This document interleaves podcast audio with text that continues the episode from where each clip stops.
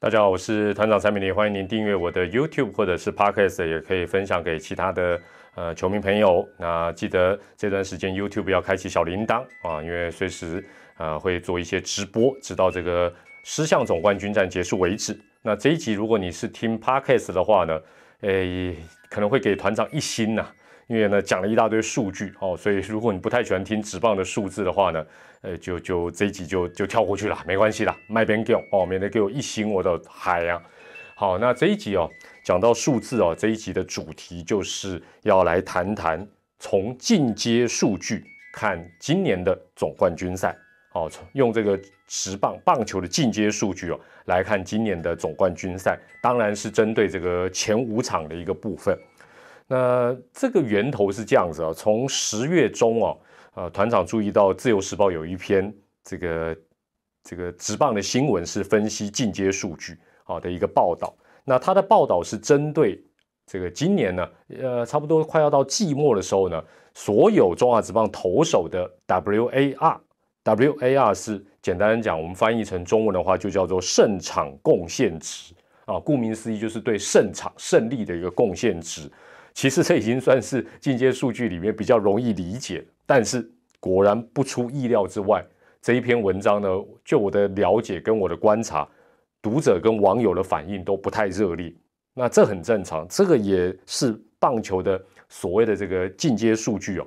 呃，当然很多网友、很多专家、很多媒体在推广，但是他要普及、要推广，困难性真的蛮高的。那简单来讲，为什么会很高？因为呢？它的公式实在太复杂，公式太复杂，那一般人也不容易取得。不像说啊，打击率三打数一安打哦，你就知道三乘三三，它不是，它每一样都非常的复杂。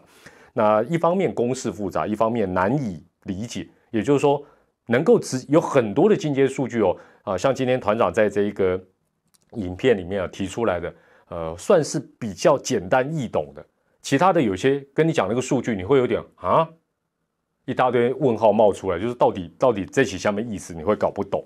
那当然了，进阶数据，呃，真的是比较适合这个所谓的数据派、专业派的这种铁粉。哦，那当然可能对于这些呃专家啦，或专栏作家或专业球迷会觉得，哎，这很简单呐，这个国外很早就多少年我随便查都有。但对一般人，你要你要从一般人的角度来讲，一日球迷都这么多，我们非一日球迷算是支持任何一队的，你要跟他讲进阶数据，你要说服到他懂。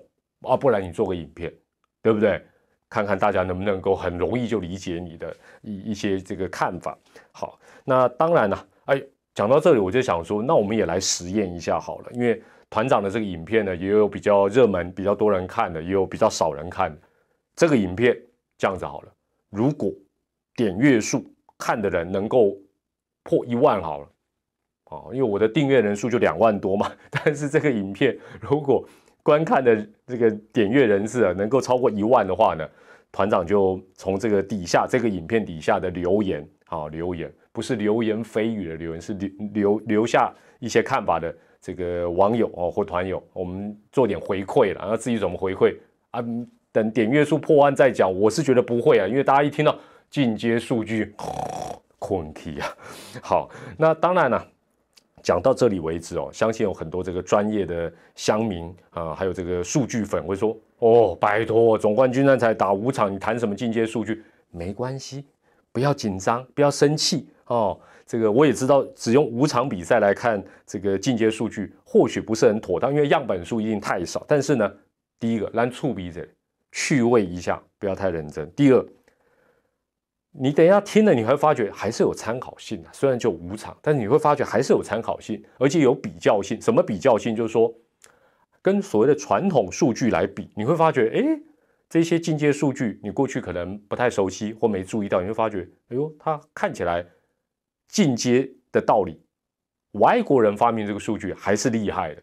第三，因为哦，例行赛是这样，时间打得很长，所以呢，久而久之，你会对于每一个选手，无论野手或投手，他对于球队的贡献度，你慢慢会有点模糊啊。那当然啦，有一些呃特殊的打者、投手，比如说投手来讲，索沙啊、德保拉哦，这些你会很有印象。那打者来讲，哦，这个狮队的外野三鬼哦，周董哦等等，你会很有印象，没有错。但是中间的那些你就会觉得，嗯，到底 A 跟 B 比谁比较厉害，谁比较不厉害，或者谁的贡献度高，谁的贡献度低哦，你就会有点混淆，这很正常。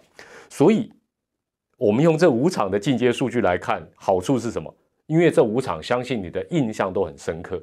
那你也会发现，在团长分享完之后，你发觉，诶，纯粹从贡献这两个字的角度，进阶数据蛮厉害的哦。而且呢，它可以涵盖的面比较广一点。那最后我补充一下，这个数据当然是啊，来自中华职棒联盟哦。当然，一般的球迷是他只提供给我们记者，提供给我们记者。那好像也有民间的网站。我前一阵子看到那个自由时报报道，呃，PTT 有人贴一个连接，好像台湾也有呃热心的球迷啊，自己做一个网站做换算，或许大家可以去找看看。好，那我们首先呢，从投手开始，投手我们就是按照十月中这个自由时报的这个方向，我们从 WAR，也就是胜场贡献值啊来做一个分享。那这个数据哦，你也不用想的太复杂，我也不会跟你讲怎么算，因为也讲不完，讲不清楚。数字越大的，哦，数字越大的，基本上呢，贡献就越多，哦，也就是三比二厉害了，二比一厉害，差不多就是这个意思。那但是呢，你表现不好的，尤其在短时间内也好，或者是啊场次不够多，也有可能会出现负值哦。那负值的，你会发觉，哎，对他在这一次季后赛真的表现不好。那数字越大的越有贡献哦。那我们就先从这个呃相对的投手开始，你就会觉得，嗯。这个跟你的想象是差不多的。好，那相对投手的这个呃胜场贡献值 WAR 的呃从大到小哦，从比较有贡献的到比较没有贡献或贡献值是负的呢，依序是第一米兰达零点三八，那我要念慢一点了。那或许如果你底下可以看得到字幕就有字幕，没有字幕就没字幕了。二德保拉排名第二的是德保拉的零点三五哦，所以这两个人差距是只有零点零三。那投了两场的罗杰斯还是排第三，是零点二二哦。那当然就跟前两个人有一点点小小的差距。那排第四的是另外一位先发投手黄恩赐，他是零点一零，零点一零。所以你会发觉，哎，中信兄弟的胜场贡献值 WAR 在投手的部分呢，前四名刚好就是他这几场比赛下来的四大先发，三阳一土哦。那重点还有局数什么，几乎也都在啊这四个人身上。所以你说这个 WAR 好不好用？还算蛮好用，因为你从胜败啦、防御率等不见得完全看得出来，但这个就很明显哦。这四个人的贡献度毫无疑问，绝对是所有投手里面最高的。那这一次中英兄弟到目前为止，其实对于呃纯粹的中继投手来讲，后援投手其实发挥的空间不大。所以接下来的这五个投手，一方面他们的局数也都投的很少，所以他们的 WAR 呢数字居然都一模一样。那分别是吴俊伟、吴哲源、陈柏豪、蔡奇哲、彭世颖，这呃这五个人全部都是零点零一哦，全部都是零点零一。那你会发觉，哎呦，好像有人没有念到，对，这两个人是负的哦，因为短局数里他如果有掉分，很容易就是负哦，在这个 WAR 的一个部分。那小李飞刀是负零点零四哦，负零点零四。Kevin 郑凯文是负零点二一。哦，这是目前为止，呃，黄山军在前五站呢，这个投手的 WAR 胜场贡献值的一个依序的排名，好，给大家做一个参考。那狮队的部分呢，其实你也不难猜，排第一的是谁？一定是这个第五站投出完封的布雷克，他目前是零点六八，也是两队所有投手的。这个胜场贡献是最高的，毫无疑问了。哦，这个很正常。这个这个，所以从这个数据你就发觉，嗯，同样他是一呃，这个基本上一胜哦。他如果说他是一胜的话呢，哎，他第一站是不是胜投？第一站，哎，我有点忘了啊，好好像不是了。对，所以他就一胜的一个状况，跟其他一胜的投手比，这个部分你就看得出来哦，你就不用再去换算什么局数，这些都帮你换算好了。它是零点六八排第一。那狮队排第二的是另外一名羊头泰迪的零点一七，好，零点一七。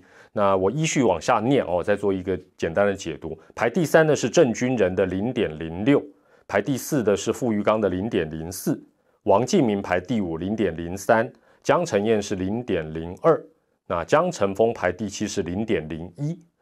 那很明显的，当然先发投手的部分还是啊占据前二。那江承燕的部分。他有投一定的局数，但表现的平平哦，所以他排第六。但是我们跟啊刚才看到的中信兄弟来比，你会发觉。狮队很明显，他的本土中继投手是比较有发挥的。虽然他们的贡献值在这个短短的五场里不大哦，可能都是啊零点零三啦、零点零五啊，大概是这个范围。但是比起中信兄弟完全依赖他四个先发投手来讲啊，狮队的一个用人跟相对很明显，从这个胜场贡献值来看也是有所不同的。好，那狮队有没有负的？有了，负的也还不少了。黄君燕是负零点零二。啊，然后刘轩达跟陈韵文都是负零点零九，那另外一名先发蒙维尔是负零点一六哦，因为他只投了一场啊，表现的不好，掉的分数多。那另外嘟嘟潘卫伦是呃这个分数最差是负零点一七哦，负零点一七。所以呃从这一个呃投手的一个 WAR 胜场贡献值，你会发觉嗯，跟你的印象应该不会啊差距太远啊，差距太远，给大家做一个参考。那打者的部分，接下来我们谈打者的部分。那打者的部分纯粹就是攻击面啊，没有办法，没有考虑到守备面。我这边要先讲守备，当然大家也知道这一次的台湾大赛守备是很重要，但是我我们就比较简单化，好好简单化这个，而且一方面有有些东西联盟没有提供，我我我也不知道怎么跟你分析。那我们来看的是 WRC，我们就不看 WR，我们看 W WRC。WRC 简单来讲就是。翻译成中文的话叫做加权得分创造，加权得分创造。那你其实只要注意后面四个字就好，就是得分创造啊，也可以讲得分创造能力、得分创造贡献，差不多就是这个意思哦。那当然你说，哎，那个是期望值预期，没关系啊，不不要太严肃，我们就轻松来看。那这个一样，这跟刚才投手的一样，就是数字越大的，代表他预期创造的得分越多，也就是贡献越高，那也会有负值。哦，也会有 minus，也会有 minus。那其实中华职棒的这个系统，它有提供更进阶的 WRC 加，哦，就是加权得分创造一个加。但是呢，呃，因为五场五场比赛哦，那有些选手的打席数特别的少，但是他的表现很突出。譬如说苏伟达啊，甚至于这个他可以潘武雄，他就是他们打席数不多。哦，或者是呃，昨天第五站才出赛的选手，所以在这个部分呢，如果把这些人扣掉，哦，打席数比较少的扣掉，事实上，这个不管是 WRC 或 WRC 加的排名顺序大致是差不多的哦，所以在这边我就呃讲这个啊得呃加权得分创造就好。那至于这一个呃 WRC 加的部分呢，就啊基本上不是不知道或者没有啊是有的，但是。就不特别拿出来，那待会可能只会做一点点补充，做一点点补充。好，那我们接下来就来看这个呃打者的部分。我们从这个狮队开始，我们这次反观，我们从狮队开始，其实也不难猜。排名一二的，你绝对都猜得到。排名第一的是林安可，他的 WRC 是四点四八哦，四点四八。排第二的是老将潘武雄的三点六二啊，三点六二。那排第三的是炸主林祖杰的一点五，那排第四是郭富林的一点三五，排第五的是陈杰宪的一点三二，那第六是林敬凯的一点一四，第七是快艇唐兆廷的零点七九，那绿色坦克高国庆是排第八零点七五，那林佑乐是零点六哦，所以你会发觉狮队用的人，因为他呃在整个比赛系列。前面打的不顺，所以他用的人也比较广，但是你会发觉很突出的李安可跟潘武雄排在前两名，合理也预期得到。那其他的都有一些不同场次的一个发挥。那排第十的是潘杰凯的零点二六，那陈崇宇是排第十一零点二零，呃，拥挤啊老将拥挤啊，因为有受伤出赛少，他是零点一四排第十二，以上是正。后面的都是负的哦，那负的有四个人呢，江亮伟负零点一二，吴杰瑞负零点四五，陈崇廷负零点五七，苏志杰这位三鬼三帅之一负零点五七，所以目前来讲，纯粹以 WRC 就是加权得分创造这个分数来讲呢，这个苏志杰是师队里面反而不但没有贡献，他是负值贡献，负值贡献。那刚才讲到跟这个 WRC 加来做一个相比较的话呢，呃，基本上我们刚才讲到潘武雄因为打席数比较少，如果我们把它拉掉，就跟苏伟达拉掉的话，整体的一个排名跟刚才念到的差不多，但是有差别哦，这个进阶数据它还是进阶再进阶呢，这个加了一个这个正啊，这个 plus 还是有差，还是有差。呃，它的差异性是在于排名第五到第七的陈杰宪、林敬凯跟唐兆廷的排名跟这个这两者是有差的。那刚才念到的顺序是 WRC 的排名是从第五的陈杰宪、第六的林敬凯跟第七的唐兆廷，但是如果用 WRC 加的排名的话呢，陈杰宪就排在这两个人的后面。哦，所以依序变成林敬凯、唐兆廷跟陈杰宪。哦，所以呃这些进阶数据为什么一直在？滚动在演变，就是说他会找到一些呃盲点，或者是怎么样让这个数据看起来更啊跟你的印象哦，或者说跟实际的一个贡献度吻合度更高哦，所以这个从中哎，你发觉咩咩嘎嘎还是有着外国人还是厉害的。